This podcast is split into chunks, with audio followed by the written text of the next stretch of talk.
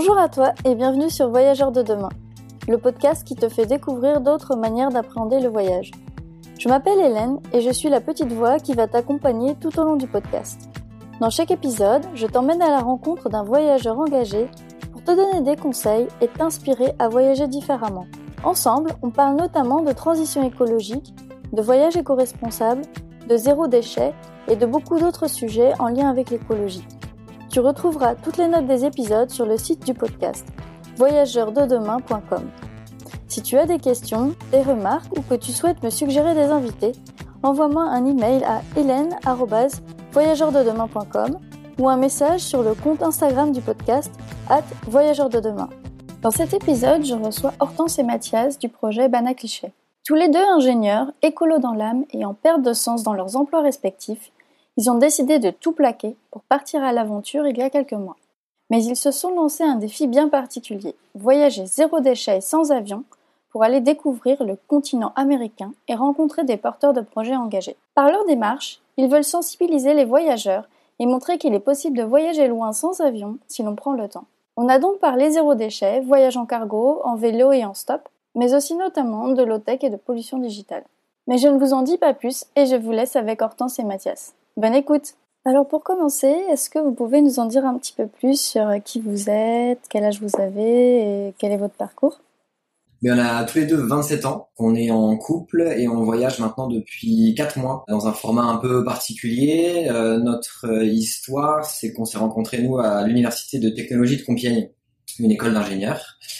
Euh, et d'une manière générale, on était sensibilisés à l'environnement depuis assez petit tous les deux de notre côté. Et euh, en école d'ingénieur, on a commencé à avoir euh, l'envie d'agir, donc on s'est rejoint dans une association. Et euh, depuis, quelques déclics ont fait que ben, on a un gros besoin, en tout cas, euh, d'agir et d'être acteur en fait de la transition et de nos changements. Voilà. Et après, du coup, on a travaillé pendant deux ans et demi, trois ans en tant qu'ingénieur, et on était vraiment en perte de sens totale dans notre métier, dans notre quotidien. On avait envie de voyager et de mettre euh, un petit peu en adéquation nos, envies euh, personnelles et collectives, puisqu'on était impliqués, on habitait à Bordeaux et on était impliqués dans des associations. Et on avait envie que le voyage nous ressemble. Donc, euh, on était déjà dans le zéro déchet depuis quelques mois, voire un an. Et, et on avait envie, en fait, de pas, de pas prendre l'avion, puisque ça nous paraissait assez incohérent de voyager et de prendre l'avion. Donc, on s'est lancé un petit peu un défi personnel de faire un voyage sans produire de déchets, en portant ce qu'on produit dans un sac banane pour montrer, euh, pour montrer que c'est possible, et puis de pas prendre l'avion. Donc euh, voilà. Voilà. Et donc ce projet, donc c'est Banane Cliché, euh, banane, climat, déchets. Donc on porte nos déchets dans nos sac banane. Euh, on souhaite interpeller ben, sur les différents moyens de transport autres que l'avion, donc euh, c'est la partie climat, et donc euh, chez pour les déchets, puisqu'on parle d'une manière générale de la gestion des déchets et des solutions pour réduire en fait les déchets à la source qui est un petit peu le zéro déchet d'une manière générale. Donc voilà, et ça fait quatre mois qu'on est sur l'aventure. Comment s'est fait votre transition écologique à la base? C'est devenu euh, à des moments différents. Moi, ça a vraiment euh, commencé pendant les études parce que je me suis spécialisée en environnement. Donc j'ai eu un déclic sur la viande et sur l'impact que ça a en fait de manger de la viande. Et puis ensuite j'ai eu un déclic aussi pendant un séjour en Angleterre euh, sur le plastique et la quantité de la quantité d'emballage qu'on trouve dans notre euh, dans nos supermarchés. Donc en fait c'est assez intéressant parce que c'est à chaque fois que j'étais en voyage ou euh, expatriée que je me suis rendu compte qu'il y avait certaines choses à faire et que j'ai vraiment commencé à agir au niveau au niveau personnel vraiment voilà arrêter de manger de la viande, arrêter d'acheter du plastique tout le temps. Et de mon côté, c'est depuis tout petit en fait, je regarde des documentaires animaliers, donc j'adore les animaux. Euh, d'une manière générale. Et donc, euh, pendant mon école d'ingénieur, en fait, mon cursus, je me suis posé pas mal de questions sur le rôle de l'ingénieur dans la société et euh, sur le développement de toutes ces technologies-là qui ont un impact bah, effectivement assez important sur sur l'environnement aussi. Toutes les technologies, je parle de high-tech, les technologies modernes, de transport, etc. Et donc j'ai en fait été impliqué dans Ingénieurs sans frontières, qui est une structure qui permettait de réfléchir sur l'ingénieur, son rôle dans la société, son rôle à la technologie, et comment est-ce qu'on pouvait trouver du sens dans notre métier. Et euh, ça, c'était mon vraiment mon premier coup de cœur et euh, à la suite de quoi j'ai commencé à agir.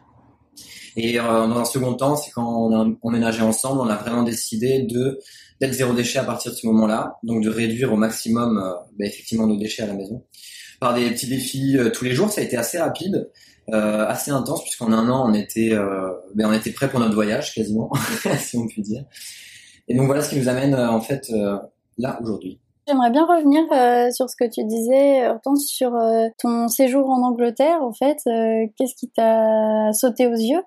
Alors en fait, j'ai travaillé pendant à peu près 4-5 mois en Angleterre, dans une petite ville et j'avais pas euh, de possibilité d'acheter sans emballage en fait. Et du coup, j'étais obligée d'aller en supermarché euh, tout le temps.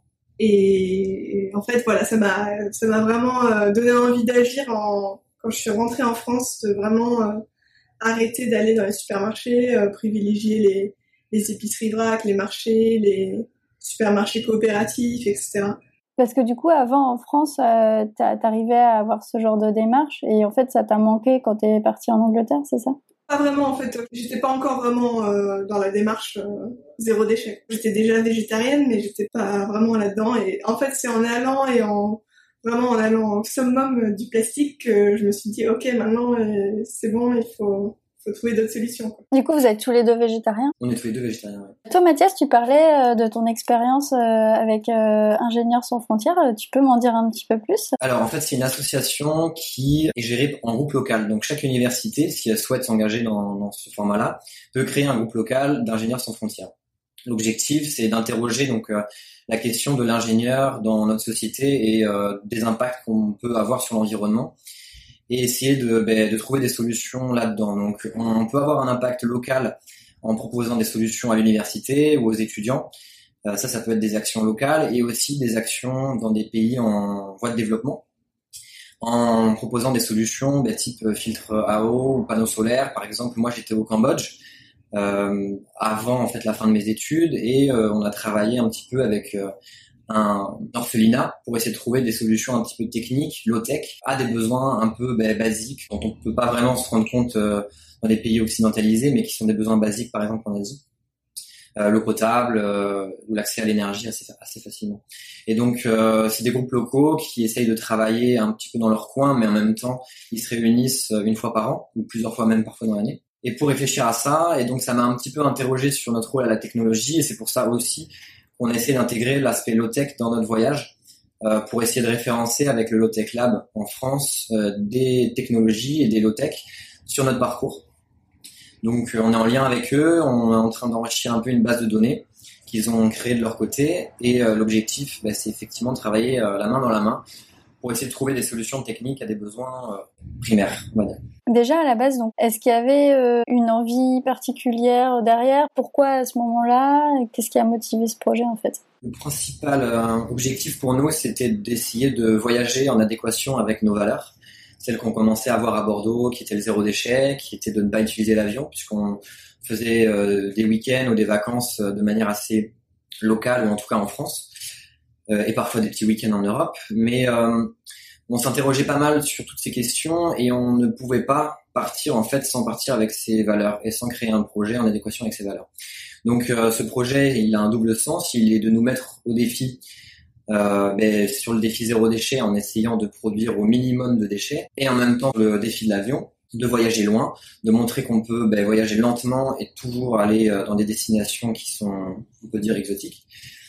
Et, euh, et donc voilà, c'était un peu ce lien-là, tout en essayant d'avoir la démarche collective, c'est-à-dire de rencontrer des gens, de parler avec eux et d'apprendre sur ce qu'ils font dans leur localité et d'échanger mm. euh, sur les solutions. Et de transmettre ensuite, nous, notre expérience à travers notre site internet, à travers euh, des articles, des conseils, euh, et puis même des publications assez régulières euh, qui montrent comment on fait concrètement en voyage, comment on fait ensuite soit en voyage, soit chez soi et puis un petit peu euh, donner des idées pour euh, voyager différemment, voyager plus, plus lentement, voyager euh, à vélo ou essayer d'autres moyens de transport. Et votre déclic par rapport à l'avion, il date d'il y a longtemps ou ça s'est fait en préparant ce voyage? C'était un peu quand Hortense était en Angleterre, donc à ce moment-là, on prenait l'avion pour se voir. Et à partir de là, une fois qu'elle est rentrée et qu'on s'est posé, on s'est posé pas mal de questions, ben on s'est dit ok, maintenant il faut qu'on trouve des solutions aussi on a toujours été conscient euh, de l'impact des différents moyens de transport et l'avion en particulier euh, est hyper polluant. Donc ça partit de ce moment-là aussi. Donc maintenant, ouais, ça fait un an et demi. Ça fait ouais. Déjà en, en fait en France, on avait déjà intégré euh, le zéro déchet dans notre quotidien et le zéro avion puisqu'on n'utilisait plus l'avion depuis à peu près un an. Ça peut paraître ridicule, mais déjà euh, ça fait quand même des, des week-ends où on allait en Europe, mais on allait que en train ou en bus. D'ailleurs, euh, je vous ai pas demandé de quand à quand vous avez prévu de voyager et quel est votre point de départ officiel et la destination. Ouais, alors on a décidé du coup de voyager pendant un an depuis l'Europe vers l'Amérique. En fait, euh, on s'est dit euh, que on pouvait pas, comme on fait un défi zéro avion, on va pas pouvoir faire le tour du monde, mais on peut déjà essayer de, de voyager assez loin. Donc on est parti de la France, euh, on est allé en Belgique et puis ensuite on a pris un bateau pour traverser l'océan Atlantique.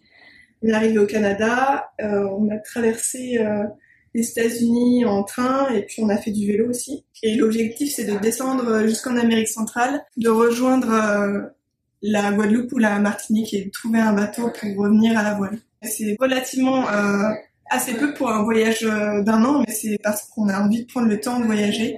Donc on a essayé plusieurs moyens de transport. Au Canada, on a fait du stop. Euh, aux États-Unis, comme je disais, on a fait, on a pris le train, on a fait euh, du vélo pendant 1000 km. Et là, on se déplace maintenant en bus. Voilà un peu le trajet. Pour traverser euh, l'Atlantique, vous avez fait comment sur la première partie du trajet? L'aller, on l'a fait en, en, cargo. Et le retour, on souhaite le faire en voilier. Alors, euh, par rapport au cargo, du coup, si on fait un bilan carbone des différents moyens de transport qu'on utilise pour essayer de les comparer à l'avion, on a calculé avec les chiffres de l'ADEME que ben, un trajet euh, en cargo, c'est six fois moins d'émissions de CO2 équivalent qu'un trajet en avion. Pourquoi? Parce qu'en fait, c'est un transport de marchandises, donc on peut se référer, euh, en tout cas notre poids, à euh, de la marchandise. Et donc, un cargo, ça transporte énormément, énormément de marchandises. C'est absolument un bâtiment gigantesque, une expérience magnifique aussi. On, on a passé des jours dans des jours de tempête, des jours de brouillard, euh, des jours où on a vu des baleines, des dauphins, donc euh, un peu de tout. Et euh, ça nous a permis aussi d'expérimenter vraiment la sensation du trajet comme un moyen de vivre le voyage. En fait, aujourd'hui, on trouve que le trajet, c'est uniquement pour aller d'un point A à un point B, rejoindre telle île, rejoindre tel pays, et ensuite commencer les vacances ou le voyage. Pour nous, on voulait vraiment commencer à vivre notre voyage quand on prenait un moyen de transport. Et donc le cargo, c'était aussi une solution pour ça. Alors on néglige pas la pollution des cargos, que ce soit de manière sonore pour euh, le milieu euh, marin, ou alors effectivement pour euh, la pollution du gaz à effet de serre, que ce soit pour les NOx, que ce soit pour le soufre, etc. qu'ils émettent. Donc il faut faire attention, c'est pas un moyen de transport vert, on va dire, mais c'est un moyen moins polluant que l'avion. Et c'est pour ça aussi qu'on voulait commencer en prenant le cargo et revenir à la voile pour un petit peu terminer et boucler la boucle avec un moyen de transport qui est vraiment, là, c'est un petit peu un des moyens les, les plus écologiques. C'est un petit peu ça qu'on essaie de chercher, c'est de vraiment de voyager plus lentement puisque la traversée a duré 11 jours en comptant effectivement la traversée de la Manche puisqu'on a fait une étape en Angleterre. Et euh, durant ce trajet, en fait, c'est assez impressionnant puisqu'on a notre cabine, mais une routine s'installe et le temps est plus lent, mais on est servi en fait trois fois par jour à manger. On peut échanger facilement avec le capitaine et l'équipage. Donc c'est vraiment un billet comme un billet d'avion qu'on peut bah, effectivement acheter en avance. Il faut s'y prendre six mois à l'avance. C'est donc un moyen de transport hyper original. On vous le conseille, même si euh, ça met une petite claque, si on peut dire, par rapport aux échanges de marchandises et en fait à la mondialisation puisque ben, les ports sont absolument gigantesques. C'est des kilomètres et des kilomètres de porte-conteneurs et de conteneurs. Euh, parfois, si c'est une plateforme pétrolière aussi, euh, ben, des kilomètres de raffineries euh, dont on va pas citer les noms. Et avant même d'être sur le bateau, on est déjà, on était déjà hyper impressionné en Belgique, à Anvers, puisque c'est à Anvers qu'on a pris l'allée. En, Anvers en Belgique jusque Rimouski au Canada. Donc c'est une sacrée expérience. On ne sait pas si on va la refaire tout de suite, vu aussi ben, l'impact carbone que ça peut avoir. Mais pour nous, en tout cas, par rapport à notre projet, c'était une super solution. On a pu faire un article justement sur ce moyen de transport sur notre site internet. Et beaucoup de gens ont eu des réactions. Ça a quand même inspiré pas mal de monde. Et ça peut aussi ça peut permettre d'ouvrir les champs des possibles par rapport aux différents moyens de transport aujourd'hui. Oui, parce que ça reste un moyen de transport qui est quand même assez sûr. On achète son billet, on est sûr, euh, voilà, on est avec du personnel qui est, qui est qualifié, professionnel. Il y a vraiment très très peu de risques qu'il y ait un accident, par exemple. Donc ça peut aussi rassurer certaines personnes qui veulent traverser un océan, qui veulent pas prendre l'avion, mais en même temps qui ont peut-être un peu peur de prendre un voilier. Là, c'est plus long.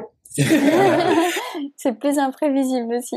J'aimerais bien en fait qu'on parle ensemble un petit peu de votre aménagement et euh, du coup, cette transition vers le zéro déchet que vous avez fait à deux, comment ça s'est passé? Est-ce qu'il y a eu euh, des prises de tête ou pas? Ou ça a été plutôt bien? Bah toujours, sinon c'est pas marrant. Mais... non, alors euh, c'était assez rapide pour nous en tout cas. Notre objectif, c'était assez rigolo à Bordeaux d'avoir en fait sur un, un tableau noir où on pouvait écrire avec une craie, de marquer en fait les dates quand on sortait définitivement les poubelles. Et donc euh, c'était un peu un challenge déjà. Euh, c'est vraiment comme ça qu'on fonctionne nous. C'était de reculer au maximum ben, la date à laquelle on descendait en fait la poubelle en question. Et on se retrouvait facilement ben, à la descente tous les trois mois ou quatre mois. Ça dépendait si on faisait des fêtes ou pas, parce que parfois on amenait des, amis et les amis parfois n'étaient pas aussi euh, impliqués dans la démarche. Mais c'était très intéressant, donc on a commencé comme ça. Les prises de tête, on n'en a pas eu forcément parce qu'on était tous les deux impliqués à des niveaux différents dans l'association Zero Waste Bordeaux, que Hortense a notamment créé. C'est venu assez progressivement. En fait, on, s'est renseigné, on habitait dans une ville, ce qui peut être quand même beaucoup plus facile euh, quand on commence ce genre de démarche. On habitait à Bordeaux. Donc euh, il y avait déjà plusieurs épiceries euh, spécialisées pour acheter sans emballage, que ce soit euh, les épiceries de, de vrac, le marché, le supermarché coopératif, le magasin bio. Il y avait beaucoup de solutions qui existaient et euh, plus ou moins loin de chez nous. Donc euh, on pouvait trouver quasiment tout sans emballage. Il suffisait juste d'avoir un petit peu d'organisation et de voir, ok, là il nous manque tant de choses. pour l'organisation, c'est vrai qu'on avait ce fameux tableau donc où on mettait quand est-ce qu'on sortait les poubelles et on mettait aussi euh, les aliments à acheter pour la prochaine fois. Donc on faisait une petite photo avant de partir en course et on venait euh, comme ça, on n'oubliait rien et on n'avait pas à faire des courses tout le temps parce que ça c'est vrai que mm. ça peut être un peu pénible, surtout si on doit aller euh, loin pour pour acheter sans emballage. Donc le zéro déchet, c'est de l'organisation, tout le temps, tout le temps, tout le temps, que ça soit à la maison, que ça soit en voyage. Il faut toujours prévoir les situations dans lesquelles en fait ben, on va se mettre. Et si on va euh, ben, chez le fromager, ben, prévoir sa petite boîte euh, hermétique, connaître son fromager, c'était le cas à Bordeaux, ça n'est pas le cas en voyage, on pourra parler des difficultés qu'on a eues. Euh, et autres produits, quoi. Mais il faut être organisé. Ça demande en fait pas mal de changements au début quand on veut initier la démarche. Après, avec le temps, ça se fait mais très très facilement. On se rend pas compte à quel point en fait les réflexes deviennent ben, en fait des réflexes de la vie de tous les jours. Quoi. Quand on va faire nos courses, bah c'est ok, on n'a pas de sac à vrac. Ah ouais non, bah non, on va pas faire des courses. Donc euh... non, c'est vrai, voilà. Donc en fait, c'est ça s'est fait assez rapidement quand même, euh, avec de l'organisation. Et euh, les habitudes sont venues par la suite. Ça nous a pris quand même six mois bien pour être organisé quand même. Moi, je sais que j'ai commencé le zéro déchet en faisant mes produits cosmétiques parce que j'ai trouvé vraiment que même quand j'étais à l'étranger, je trouvais pas de vrac du tout, du tout. C'était le, truc le plus facile, c'était de faire son dentifrice et de utiliser du savon, des choses comme ça, assez assez simple, d'avoir une gourde. Et en fait, euh, même euh, tout ce tout ce petit kit euh, zéro déchet, c'est aussi celui qu'on utilise pendant notre voyage actuellement. Donc c'est tous les sacs à vrac, la boîte en inox pour mettre euh, pour mettre un reste de plat ou pour mettre une viennoiserie. Donc la, gourde, la gamelle en inox, les couverts et puis nos sacs à vrac tout le temps sur nous. Ça nous permet en fait euh, d'essayer de pallier un maximum de situations pour déjà ben, nous sustenter. Donc euh, voilà la démarche. pour nous en fait, c'est hyper important le zéro déchet. Pourquoi? Parce que ça répond a une grosse problématique qui pour nous est le symptôme de notre société de consommation. Donc on a une grosse boulimie à acheter, à surconsommer, et la conséquence de ça, c'est ben, tous les déchets, que ça soit ben, les déchets d'emballage, que ça soit ben, le matériel aussi qui casse, qui euh, contient de l'obsolescence programmée et du coup qui arrive à une fin de vie très rapidement. Ben pour nous, le zéro déchet, ça permet de répondre au moins à ça. C'est un peu le, bout de la corde, le bout du chemin. Et au fur et à mesure, ben, en se lançant des défis, on peut remonter cette euh, corde-là et revenir à la source du problème. Donc c'est en fait hyper intéressant parce qu'on peut aussi palper nos déchets, on peut les voir, on peut ben, ne pas les voir si on fait en sorte de pas les produire. Et tout simplement, bah, ça fait du bien. Quoi. Quand on agit, quand on les réduit, on se rend compte que c'est possible. Et de plus en plus, la date reculée à Bordeaux, on était content. Et là, plus on avance dans le défi, plus on se rend compte que c'est possible. et plus on est super content quoi. Ça, ça procure vraiment du plaisir et ça, ça fait du bien. Là, on est parti depuis quatre mois et on a produit vraiment très peu de déchets. Euh, on a dans nos bananes à peu près 15% de rempli, on va dire, si on veut vraiment avoir euh, un chiffre. Mais c'est vraiment, vraiment, vraiment très très peu. Donc euh, on cache pas qu'il y a certains moments où c'est un petit peu difficile, on doit, on doit renoncer à certaines choses, mais ça reste quand même quelque chose de super positif et de très récompensant d'une certaine manière, puisqu'on on se dit ok, euh, on y arrive quoi. On y arrive quelle que soit la solution, quand on est sur un bateau, quand on est dans le train, quand on est en, dans une situation euh, inconfortable, imprévisible. Et, euh, et on se dit, bah, en fait, nous, on y arrive, tout le monde peut le faire. Et par rapport à l'organisation, c'est vrai que on essaye d'anticiper les endroits où on va pouvoir trouver sans emballage, que ce soit encore une fois les épiceries ou les marchés ou les boulangeries, etc. Et on les répertorie sur une carte qu'on a toujours avec nous et qui permet de voir, ok, donc là, on va pas trouver pendant trois jours. Il faut qu'on ait un petit peu de réserve. Ça serait un peu la contrainte pendant le voyage, c'est en fait bah, de prendre le temps de toujours regarder à l'avance qu'est-ce qui peut exister, sur quoi on peut tomber, et du coup prévoir en fonction. Euh, donc ça, c'est une de nos contraintes, c'est le temps qu'on passe. Donc euh, bah, déjà à faire des courses, à repérer les magasins, et puis ensuite à cuisiner. La plupart du temps, même si on va parfois euh, en restaurant, on cuisine vraiment la grande majorité des, des repas. Et donc ça, ça demande de, l'organisation et du temps. Voilà. Donc euh, on se prend le temps, on est sur un voyage lent, donc on n'hésite pas à s'arrêter dans des villes s'il faut qu'on s'arrête et à prendre le temps de vraiment bien faire les choses pour réussir ce défi. Et voilà, ça nous remplit de joie. Et du coup, tu disais que vous cuisinez pas mal en voyage. Comment vous vous logez en fait? Alors on a essayé justement pas mal de, de façons de se loger. Donc quand on était à vélo, on a fait euh, on a fait plusieurs choses. On a utilisé euh, les Airbnb, euh, voilà, comme, comme, tout le monde. On essaye toujours d'avoir la cuisine pour pouvoir cuisiner, justement. Euh, les hostels aussi, les auberges de jeunesse. Ensuite, on a essayé beaucoup le camping où on a pu tester notre réchaud à bois low-tech. Et euh, on a fait aussi des... On a utilisé Couchsurfing et Warm Shower. Donc les deux sont des réseaux de gratuité euh, qui permettent d'être logés, parfois même nourris gratuitement. C'est là qu'on a nos plus belles rencontres et nos meilleures anecdotes, c'est quand on a eu euh, ces moments de gratuité où on a pu vraiment rencontrer euh, la personne et puis échanger plus, plus que dans un simple rapport financier. Ça fait tomber un peu les masques, on a l'impression de pas échanger d'argent.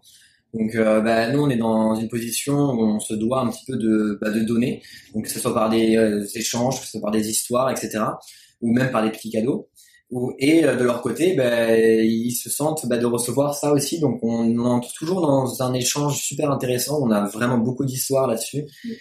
Et on adore les réseaux de gratuité euh, ben, pour le logement et généralement aussi ils nous permettent euh, de cuisiner dans leur cuisine. Et ce qu'on fait en plus souvent, c'est qu'on on leur offre un repas de notre part. Voilà. Puisqu'en fait, ça permet de, de au-delà de partager de la nourriture, de prendre le temps de parler, vraiment de d'être tranquille, posé. Tu parlais quand vous faites du camping euh, de réchaud low-tech. Est-ce que tu peux expliquer un petit peu aux gens qui ne sauraient pas ce que c'est que low-tech et comment vous avez fait ça? Alors, c'est en fait le low-tech, c'est un peu un terme face au constat que énormément de machines aujourd'hui ou d'outils sont high-tech, comme on peut appeler, donc demandent énormément de ressources, que ça soit euh, ben, des ressources fossiles, donc pétrole, gaz, pour les faire fonctionner, comme bah, les voitures, les avions et tout ce qu'on pourrait trouver euh, à base de, de, pétrole. Et aussi en même temps énormément de métaux, donc des métaux parfois rares, donc qui demandent euh, énormément d'extraction et du coup énormément d'énergie aussi. Donc ces euh, appareils-là, bah, en fait, on se rend pas compte, mais ça demande énormément, énormément de ressources et elles deviennent de plus en plus compliquées, que ça soit bah, pour réparer, que ça soit effectivement bah, même euh, rien qu'une accessibilité par le prix. Et donc face à ce constat-là, ben, en France, le Lotech Lab s'est organisé pour essayer de diffuser un peu le message qui existait déjà, mais qu'on pouvait trouver des solutions à ces technologies en utilisant une technologie qui est plus durable, donc en arrêtant l'obsolescence programmée et en faisant ben, des appareils réparables, une technologie qui peut être accessible, que, que ce soit par le coût ou le fait qu'on peut la faire par nous-mêmes et que ce soit utile. Donc l'hélotech, effectivement résumé en trois mots, que ce soit utile, accessible et durable. Donc utile ben, pour les besoins en fait primaires, un peu comme je disais tout à l'heure par rapport à ingénieur sur frontière. Donc euh, que ce soit pour l'eau, l'énergie, l'habitat et donc pour cuisiner. Et dans notre cas, pendant notre voyage, on, donc on a fait du vélo et notre euh, ben, besoin c'était de pouvoir cuisiner dans des situations qui étaient inconfortables. puisqu'on était généralement dans les parcs nationaux ou alors sur la route. Et donc, on n'avait pas accès à des cuisines. On était pour la plupart des cas en camping, donc bah, on devait avoir une solution. La solution facile, c'est le réchaud à gaz, qui pose le problème tout simplement bah, d'utiliser du gaz, qui est parfois bah, du gaz d'extraction euh, de pays bah, dont on ne veut pas forcément savoir euh, comment c'est extrait. Et ça produit du plastique quand on l'utilise, puisque ben, parfois il faut enlever la petite capsule, etc. Et euh, surtout, il faut savoir ben, la recycler aussi à la fin. La plupart euh, des bonbonnes de gaz sont recyclables, mais euh, voilà, il faut toujours trouver des solutions. Et c'est plus lourd que notre solution qu'on a trouvée, le réchaud à bois. Donc ben, c'est même Hortense qui a trouvé un petit tutoriel sur Internet de réchaud à bois et on s'est dit bah, pourquoi est-ce qu'on n'essayerait pas de faire notre propre réchaud et donc de cuisiner avec? Donc euh, on a ramassé quelques boîtes de conserve, il en faut trois, il faut juste les découper pour les embriquer les unes dans les autres et avec une ressource locale, le bois, on peut cuisiner ces différents plats. Ça a évidemment certaines contraintes bah, de puissance de feu, de temps de cuisson, etc. Dans notre cas, bah, on avait le temps, donc on se prenait le temps, mais il faut savoir que ben voilà, certains avantages, certains inconvénients pour euh, les technologies, c'est toujours. Euh, mais on a, on a adoré en fait pouvoir recycler. On a, on n'a pas acheté de boîtes de conserve, mais on a, on a récupéré des boîtes de conserve, on les a transformées et on a fait avec, euh, avec ça quelque chose, un autre objet pour nous alimenter. On a adoré en fait le principe. Et ensuite, on a évidemment on a recyclé ces, ces boîtes de conserve pour qu'elles aient une autre vie. Tu parlais du coup de donner une deuxième vie euh, à ce réchaud. Pour vous d'ailleurs, c'est quoi exactement le zéro déchet ou zéro waste? Bah en fait, pour moi, c'est préserver les ressources. C'est pour ça que ça se rejoint avec le low-tech, c'est euh, comment ne pas ne pas gaspiller, limiter le gaspillage. C'est pas forcément juste euh, ce qu'on va mettre dans la poubelle euh, et du coup le recyclage ne compte pas. C'est vraiment essayer de essayer de pas produire quelque chose qui euh, comment dire est inutile. C'est euh, revoir ses besoins, essayer de trouver ben, ce dont on a réellement besoin, que ce soit au niveau alimentaire, euh, que ce soit quand on est en voyage avec dans nos sacs à dos, ben, c'est un peu être minimaliste. Et euh, ben, effectivement, donc euh, le zéro waste permet aussi ça d'une manière générale. C'est vraiment pas que les courses, c'est une manière de vivre et d'essayer de se poser la question quels sont nos réels besoins pour réduire à l'origine bah, les ressources qui sont nécessaires et donc en conséquence bah, les différents déchets qui sont produits. Et donc un peu comme on disait, c'est les déchets sont vraiment bah, ça, ce symptôme de cette société de surconsommation et on remet en question ça en étant zéro déchet. Donc ça se fait petit à petit, c'est hyper accessible euh, pour tout le monde. Ben voilà, on invite tout le monde à essayer d'essayer tout simplement. C'est réduire à la source euh, l'utilisation, la consommation de ressources. Et donc euh, réduire euh, le plastique qui va être jeté, mais aussi réduire le recyclage en fait. Donc essayer de trouver trouver d'autres solutions, faire par soi-même, ça c'est quelque chose de très important, que ce soit pour la cuisine, mais aussi les produits d'entretien, de ménage, faire par soi-même, ça redonne aussi beaucoup de, joie et de, de fierté à refaire des produits qui peuvent nous paraître compliqués, mais qu'en fait on peut faire simplement avec quelques ingrédients. Ça, ça reste euh, économique, euh, euh, écologique, bon pour la santé, bon pour l'économie locale si on prend des produits évidemment locaux. Qu'est-ce qui t'a donné envie, toi, Hortense, de t'investir pour créer l'association Zero Waste à Bordeaux? J'avais envie de rencontrer des gens et j'avais envie de me faire des amis qui avaient les mêmes idées mêmes intérêts que moi. Euh, en arrivant dans une nouvelle ville parce que je je déménageais du coup d'Angleterre à, Bordeaux. On avait contacté l'association nationale Zero Waste France pour euh, monter une antenne locale à Bordeaux qui n'était pas encore créée. Donc on s'est retrouvés, on était 10 et euh, on s'est dit bon voilà, on va créer l'association Zero Waste Bordeaux. Et c'est né comme ça du coup il y a il y a deux ans. Voilà, en fait, il y a plusieurs groupes. Euh, si jamais zéro déchet vous intéresse, que vous avez envie de, de vous impliquer plus euh, à l'échelle collective, euh, il y a beaucoup de groupes locaux euh, zéro déchet dans toute la France. Même il y en a en Europe, hein, il y en a dans tout le monde entier. Et donc, ça permet de rencontrer des gens qui ont globalement les, les mêmes idées, de se faire de se faire des amis et aussi de participer à des événements, de rencontrer des gens, pourquoi pas de développer de nouvelles opportunités euh, professionnelles par la suite. il y a vraiment beaucoup de beaucoup d'intérêt selon l'envie et le temps qu'on veut y consacrer. En fait, c'est intéressant parce que ben, ça permet de répondre à deux questions. Effectivement, l'écologie intérieure et un peu extérieure, l'écologie ou l'écologie collective. Euh, l'écologie intérieure, c'est euh, ben, de se remettre en question, la consommation, de faire par soi-même, ce dont on a détaillé. Et du coup, ben, un peu le collectif, ce qui permet, ben, ce que a permis en tout cas Zéro Ouest Bordeaux dans notre cas. Et allier ces deux aspects-là de l'écologie était très intéressant justement. Et c'est comme ça qu'on a attaqué vraiment notre, euh, nos ambitions de voyage zéro déchet par la suite. Dans votre banane, euh, est-ce que ce qui est recyclable, euh, ça rentre ou est-ce que euh, c'est considéré comme recyclé?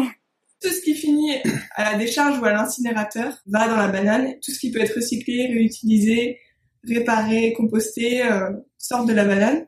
Et donc on se retrouve avec très très peu de déchets en fait. Principalement du plastique, des petits objets en plastique ou étiquettes, ce genre de choses. Des tickets par exemple de métro qui ont un circuit en fait électronique à l'intérieur euh, ce qu'on a appris en fait à Bruxelles, c'est là où on a eu quasiment le premier déchet. Et euh, par la suite, bah, des emballages euh, en fait bah, de fromage. Donc parce que ben on a acheté un fromage un peu en papier et on était super content, on était à vélo, on pensait que c'était du papier, en fait c'était un papier et l'autre côté du plastique. Et quand on l'a ouvert, on était trop dégoûtés. En fait, il y a, y a, aussi le là pendant ce défi, on se rend compte les déchets qu'on qu'on accepte et les déchets on on se retrouve avec eux sans les avoir demandés en fait. Et la plupart des déchets qui sont dans notre banane sont des déchets pièges un petit peu, où en fait on a acheté quelque chose et en fait on, s'est rendu compte qu'il y avait un déchet à l'intérieur, ou euh, en fait c'était pas du papier, c'était un film plastique qui ressemble à du papier. Et donc euh, c'est intéressant si on fait la distinction dans notre banane entre ce qu'on a acheté consciemment, on s'est dit ok il nous faut cet objet, on peut pas faire autrement, on peut pas le trouver d'occasion. Euh, là, il nous le faut pour notre santé. bah voilà, on l'achète, on accepte le plastique, mais souvent c'est un déchet, euh, un déchet qu'on n'a pas voulu et on se retrouve avec. D'ailleurs, euh, pour rebondir sur ça, euh, j'ai vu sur votre compte Instagram que vous avez réutilisé un de vos déchets de votre banane pour faire quelque chose d'autre avec. Vous pouvez en parler un peu plus? Ouais, en fait, on a une boîte parce qu'on fait aussi des entretiens, donc on a du matériel audiovisuel. Et cette boîte-là, il y a de la mousse qu'on a dû découper un petit peu au tout début du voyage. Donc on s'est retrouvé avec un petit bout de polyuréthane. C'est voilà quelque chose qui est vraiment pas recyclable. Et on l'avait dans notre banane ben, pendant, on va dire, euh, deux mois et demi. Oui, voilà, deux mois, deux mois et demi. Jusqu'au jour où on a décidé, ben, comme on a dit, de faire du vélo et à ce moment-là, bah, on a acheté des casques d'occasion. Et donc, euh, ben, je me suis retrouvé avec un casque vraiment de pas très bonne qualité. Et on allait passer du temps à vélo. Et en fait, euh, bah, ça me faisait un peu mal à la tête. Et je me suis dit, mais est-ce que je peux pas faire quelque chose? Comment je peux l'améliorer, le rendre plus confort? Et Je me suis dit, mais attends, mais la mousse, mais c'est parfait. Et donc, on... j'étais vraiment super content à ce moment-là. J'ai commencé à sauter partout. Quoi. Et j'ai découpé la, la mousse, en fait et je l'ai collé euh, à l'intérieur du casque pour que, ben, en fait, tout simplement mon front ne soit pas abîmé par euh, le, euh, le casque, en fait, à force de le mettre et de rouler. Donc, on a sorti ce déchet de la banane et on l'a utilisé pour l'améliorer. Ce qui est rigolo, c'est que j'ai réussi à revendre ce casque par la suite. Et la personne qui l'a utilisé l'a trouvé très confort. Donc, ben voilà, cet objet est maintenant très confort grâce à de la mousse que j'ai portée en fait pendant deux mois. Donc, c'est un peu ça le défi banane cliché, c'est de se rendre compte aussi que des déchets qu'on pourrait considérer comme un déchet peuvent être des ressources pour autre chose. Et dans ce cas-là, c'était ben, une ressource pour moi, donc c'était hyper intéressant et utile à ce moment-là. le zéro déchet développe aussi la créativité dans certains, certaines situations. Et du coup, les, les, gens, généralement, ils réagissent comment par rapport à, à, votre démarche? Les gens réagissent vraiment avec beaucoup de bienveillance. Et le moment clé, c'est le moment où on montre notre banane et les déchets qu'on a produits depuis maintenant quatre mois. Donc ils tiennent vraiment dans la paume de notre main chacun. Et, euh, et ça, ça vraiment, ça choque les différentes personnes et ils se disent ah ouais, voilà, waouh, tiens, waouh, ça c'est impressionnant.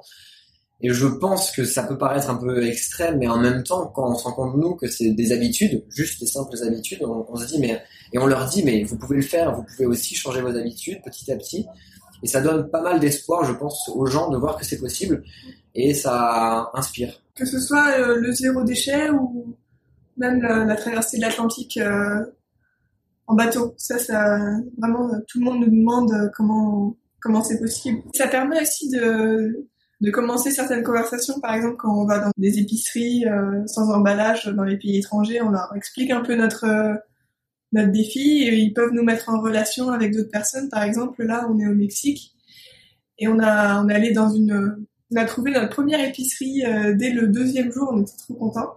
Et on leur a expliqué notre défi. Ils nous ont mis en relation avec le prochain magasin qu'on va avoir sur notre route.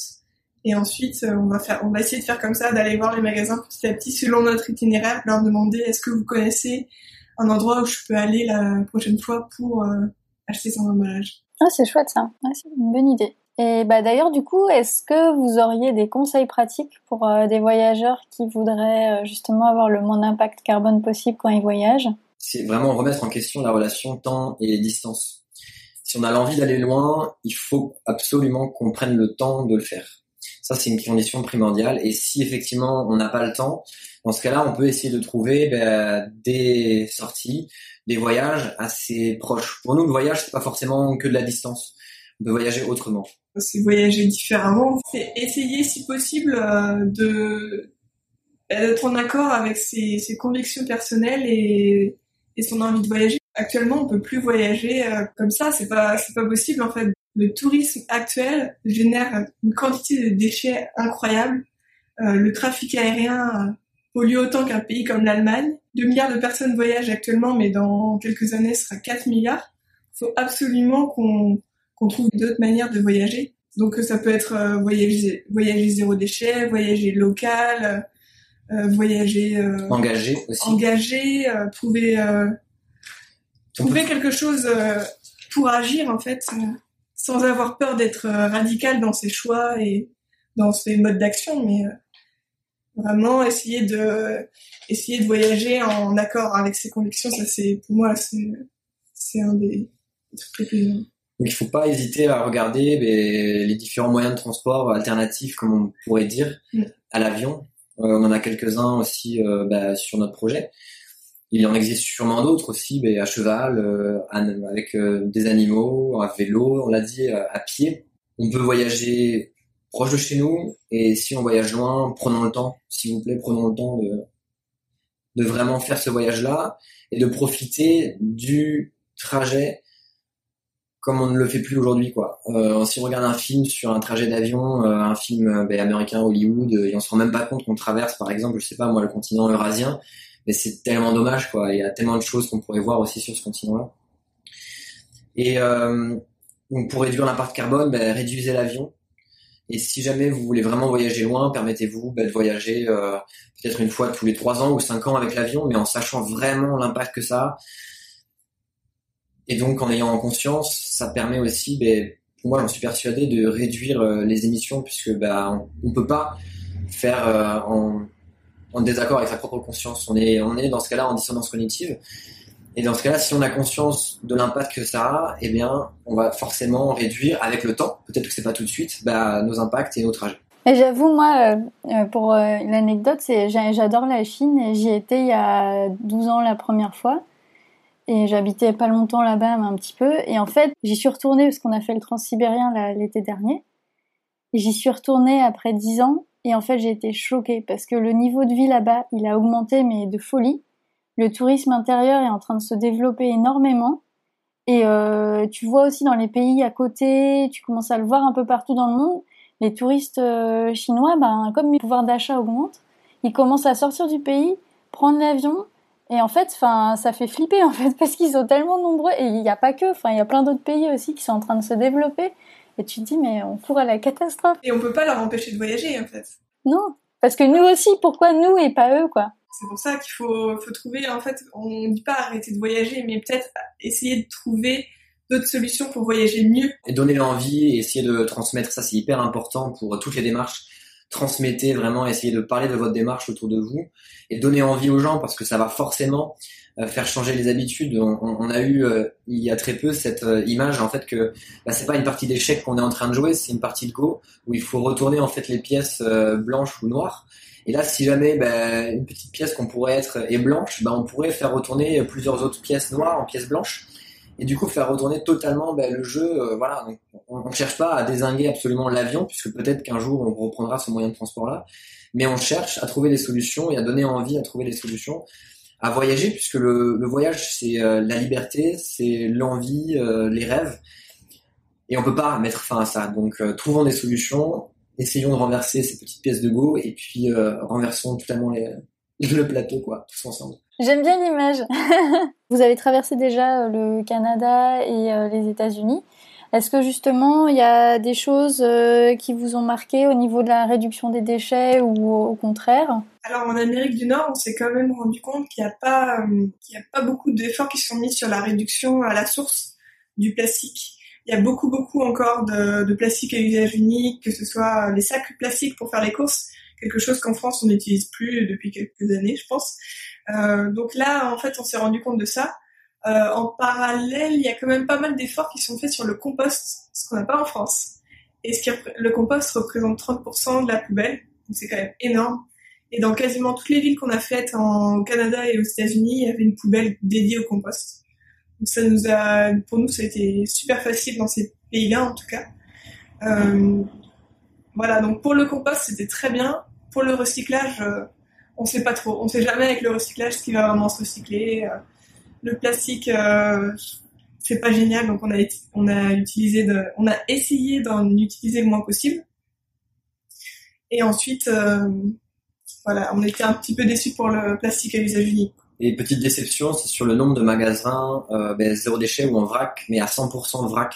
Aux États-Unis. Aux États-Unis principalement parce qu'au Canada c'est assez développé et aux États-Unis beaucoup moins donc on s'est retrouvé à aller au marché et même beaucoup dans les supermarchés qui proposent par contre des rayons vrac donc euh, ben là, c'est un petit peu une dissonance, quoi. C'est, on veut remettre en question aussi le, système des supermarchés, mais en même temps, bah, pour notre défi, on se retrouve à y aller pour ben, justement euh, acheter tout en vrac.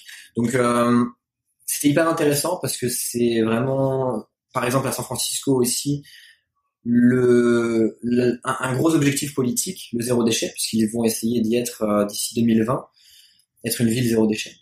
Mais comme a dit Hortense, donc euh, ils font beaucoup d'efforts sur le recyclage. Ils ont des centres de recyclage hyper performants qui recyclent très très très bien. Mais par contre, à la source, ben c'est très difficile. Alors ils essayent de mettre des contraintes aux entreprises, mais les entreprises, elles derrière, elles affichent aussi sur certains emballages que c'est recyclable, alors que ça l'est pas du tout. Et ça, on l'a appris là-bas.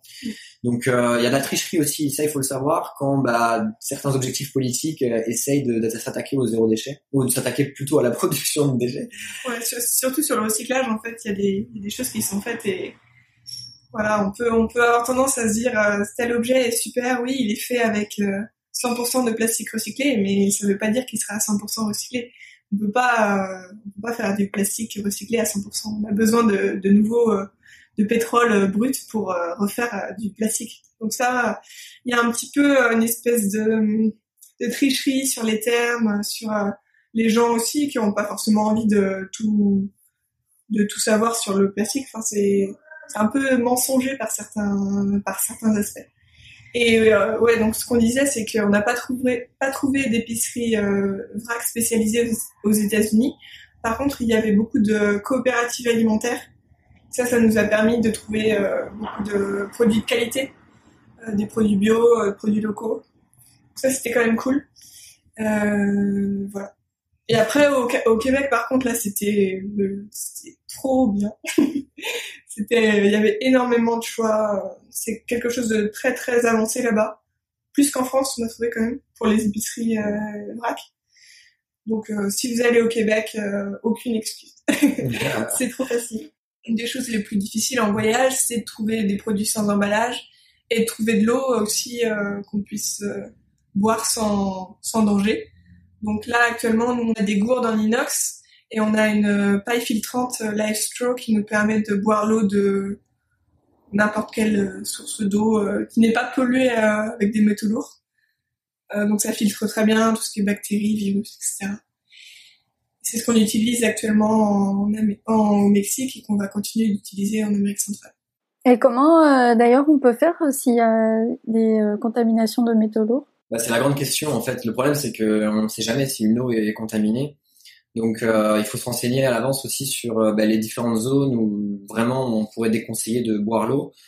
Ben, voilà, il faudrait pas boire ou mettre en tout cas la paille euh, dans des rivières, je pense près des usines ou près de centres industriels. Non, mais en gros, si l'eau est polluée avec des métaux lourds, faut pas la boire. Ça c'est sûr. Donc, faut même pas essayer d'utiliser une paille filtrante, ça va pas, ça va pas l'enlever. Faut acheter de l'eau embouteiller ou filtrer par d'autres moyens, être sûr que ce soit une eau potable. Donc là, non, on, on rigole pas avec ça. Par contre, si c'est une eau qui a des matières organiques qui peuvent causer des, troubles digestifs, ça on peut on peut utiliser la straw. On peut utiliser la paille filtrante.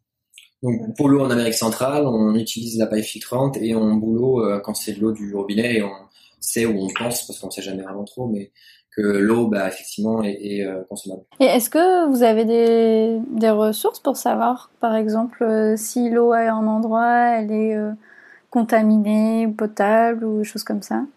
Alors, si on va dans une région minière, c'est c'est sûr que ça va être contaminé quasiment au métaux lourd, je pense.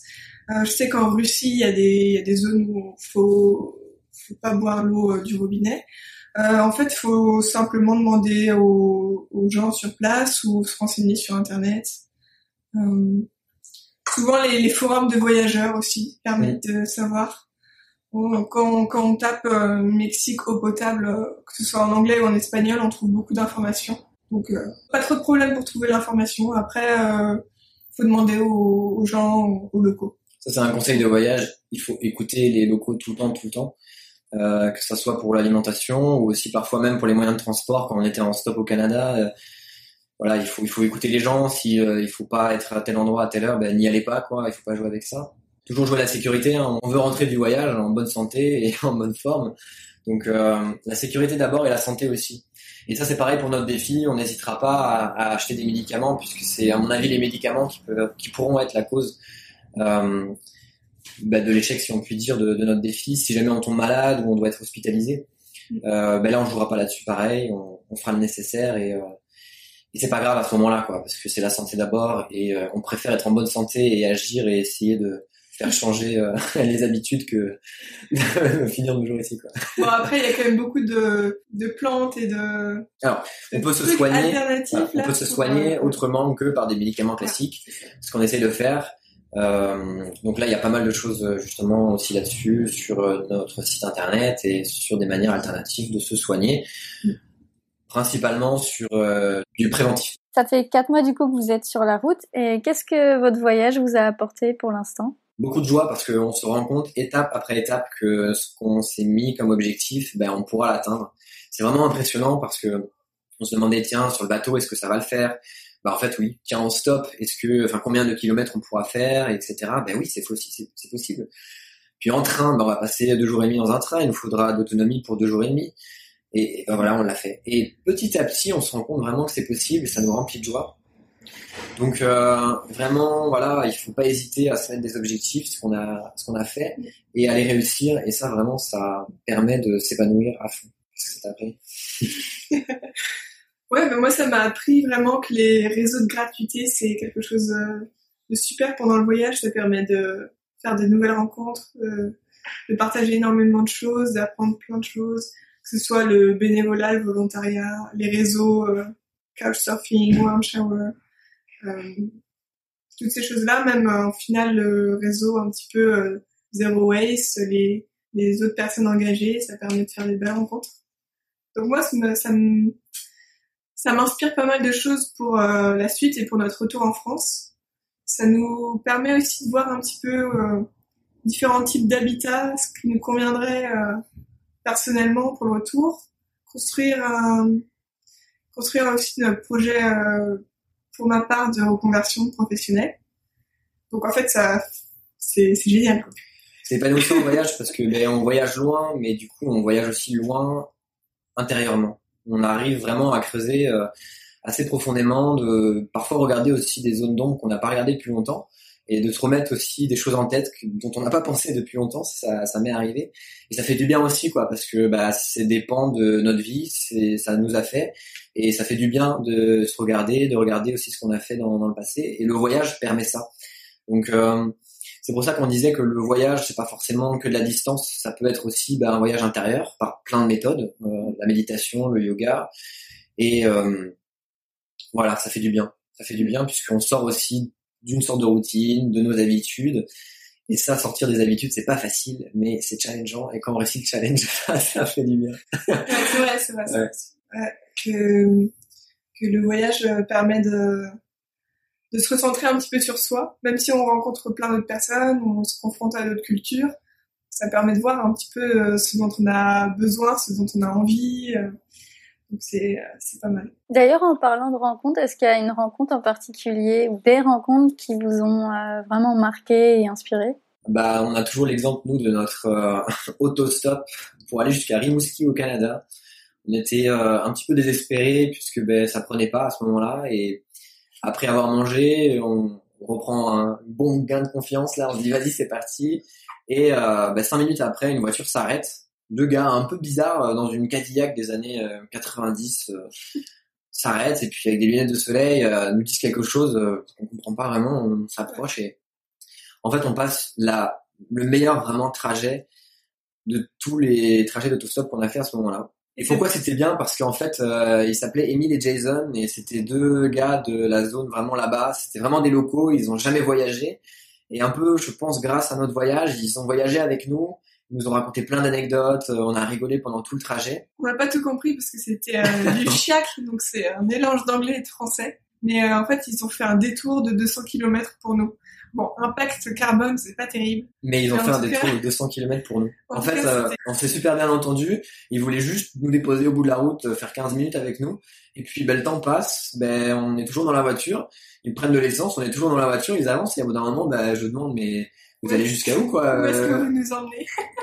Et ils nous disent, ben, on vous amène là-bas, 200 km plus loin. ça nous dérange pas. C'est dimanche. on fait une balade avec vous. Et donc, on a trouvé ça extraordinaire parce que c'était un don vraiment de leur part. Et, euh, et depuis, on n'arrête pas de penser à eux parce qu'on a aussi nommé nos vélos après et ces deux. Ouais, on, a, baptisé nos vélos euh, Emile et Jason. Pour la super route qu'on a faite au Canada euh, et on s'est dit tiens on pourra que faire une bonne route aussi avec ces vélos s'ils ont les noms de. Et ça, ça a été le cas. on est arrivé sain et sauf à San Francisco et on a pu euh, revendre Emile et Jason pour qu'ils aient une, une troisième vie puisqu'on les a achetés de seconde main donc ils auront trois vies au moins. Donc cette rencontre-là, et puis d'une manière générale, tous les porteurs de projets qu'on rencontre, c'est vraiment hyper enrichissant parce que ben, c'est des parfois micro-entrepreneurs euh, ou des associations ou des bénévoles qu'on rencontre et ça donne de l'énergie. quoi. On se rend compte que partout dans le monde, il y a des gens qui ont des solutions, qui essaient de les appliquer ben, dans leur vie, dans leur localité. Parfois, c'est des solutions hyper locales, mais on se rend compte qu'en fait, on est sur la même problématique. Qu'on soit à Bordeaux, qu'on soit euh, à Bruxelles, euh, à Montréal, euh, à San Francisco ou maintenant au Mexique, même si le Mexique c'est un peu différent sur certains aspects, on, est vraiment sur la même planète et on a besoin des mêmes solutions. Donc euh, de se rendre compte que ben, ces rencontres-là permettent de penser de manière un peu collective et de trouver des solutions collectives à des problèmes qui sont globaux. Bah, ça fait du bien aussi et, et toutes ces rencontres bah, nous épanouissent. Donc c'est pour ça que bah, la cliché, c'est aussi des rencontres, des interviews pour partager aussi avec ceux qui nous suivent cette expérience-là. Voilà, d'une manière générale. Et comme on parlait de la gratuité, ben, tous les gens qui nous ont offert le logis ou, un dîner ou quoi que ce soit de manière gratuite, c'est à chaque fois, à chaque fois des belles rencontres. Mm. Que ça soit euh, hyper intéressant, qui pensent la même chose que nous, ou alors euh, qui pensent pas du tout la même chose que nous, et, et du coup, euh, ben, qu'on arrive à des situations un petit peu, un petit peu marrantes. Quoi. Du coup, on arrive vers la fin. J'aurais voulu savoir, est-ce qu'il y a des livres, des podcasts ou autres ressources que vous auriez à recommander aux auditeurs autour du zéro déchet, transition écologique, le voyage? On vous conseille, premièrement, les podcasts. C'est ce qu'on fait beaucoup en voyage.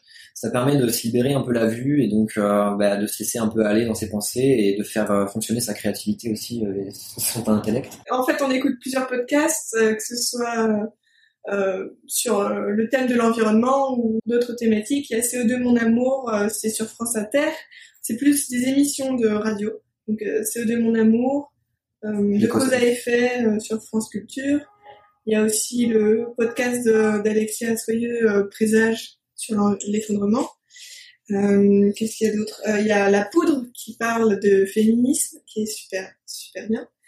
Il y en a plein d'autres aussi. il y en a de Make Sense qui s'appelle Paumé, qui permet aussi de parler un peu de gens qui, qui, qui se reconvertissent fais des expériences très personnelles. Ça, c'est pour les podcasts. Si vous voulez voyager de manière responsable, euh, ben, rapprochez-vous des plateformes qui existent déjà, donc euh, On the Green Road, qui permet d'accompagner les projets euh, ben, responsables. Donc ils nous ont quand même pas mal aidés avant de partir et ils vont un peu nous aider aussi au retour. Et une plateforme de Make Sense, le Make Sense Tour, Senso. Senso, pardon.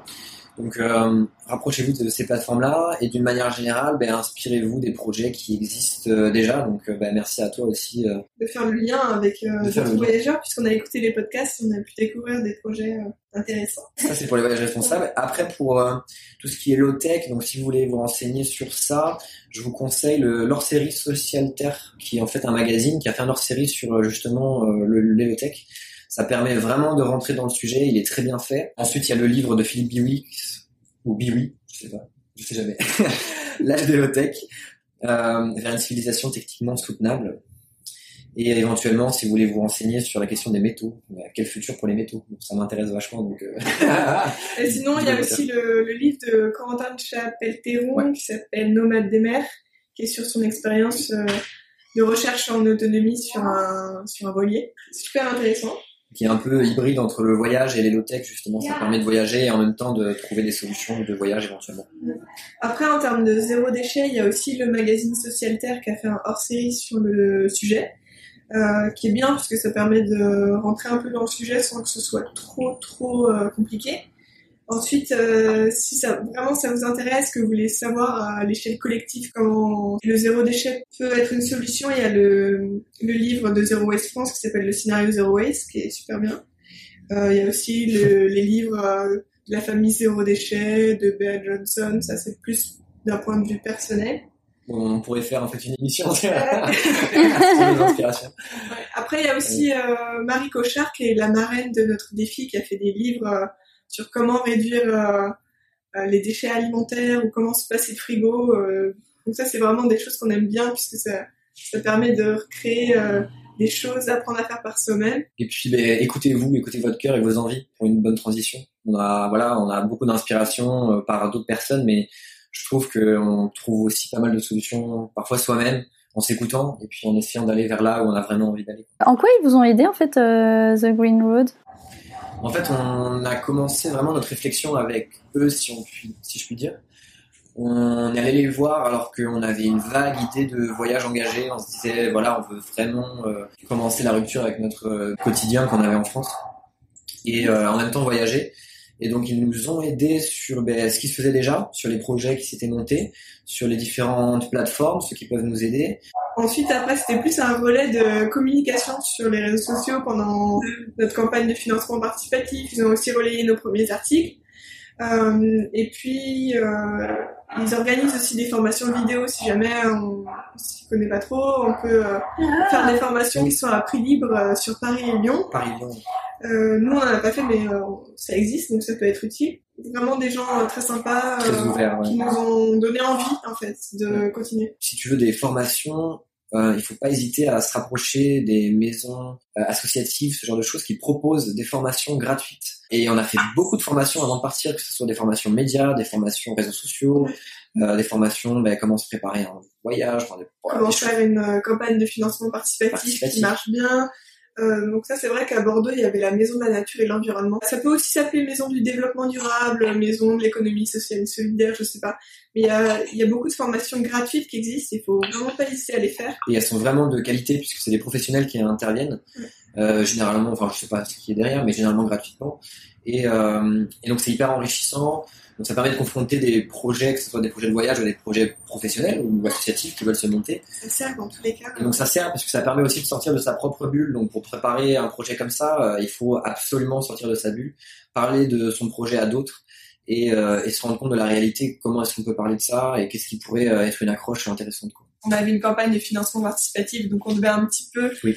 euh, avoir une communication euh, claire et précise pour réussir à avoir notre objectif et pour avoir le- la quantité souhaitée pour, euh, pour acheter tout le matériel, pour faire euh, tout ce qu'on voulait faire. Et surtout pour euh, l'impact aussi d'Internet, qu'on a pas vraiment détaillé ici, mais on inclut ça dans notre projet, c'est que en fait on réduit au maximum euh, la qualité de nos photos, nos vidéos, pour que ça soit quand même regardable et euh, effectivement intéressant pour les personnes. Mais il y a tout ce- cet aspect-là, Internet, qui n'est pas forcément pris en compte dans certains projets. Il faut prendre ça en compte, parce que si on fait un projet aussi Internet, bah voilà, on va émettre aussi des émissions, même si c'est indirect. On prend en compte, on a acheté tout notre matériel d'occasion euh, informatique sur des sites aussi de reconditionnement.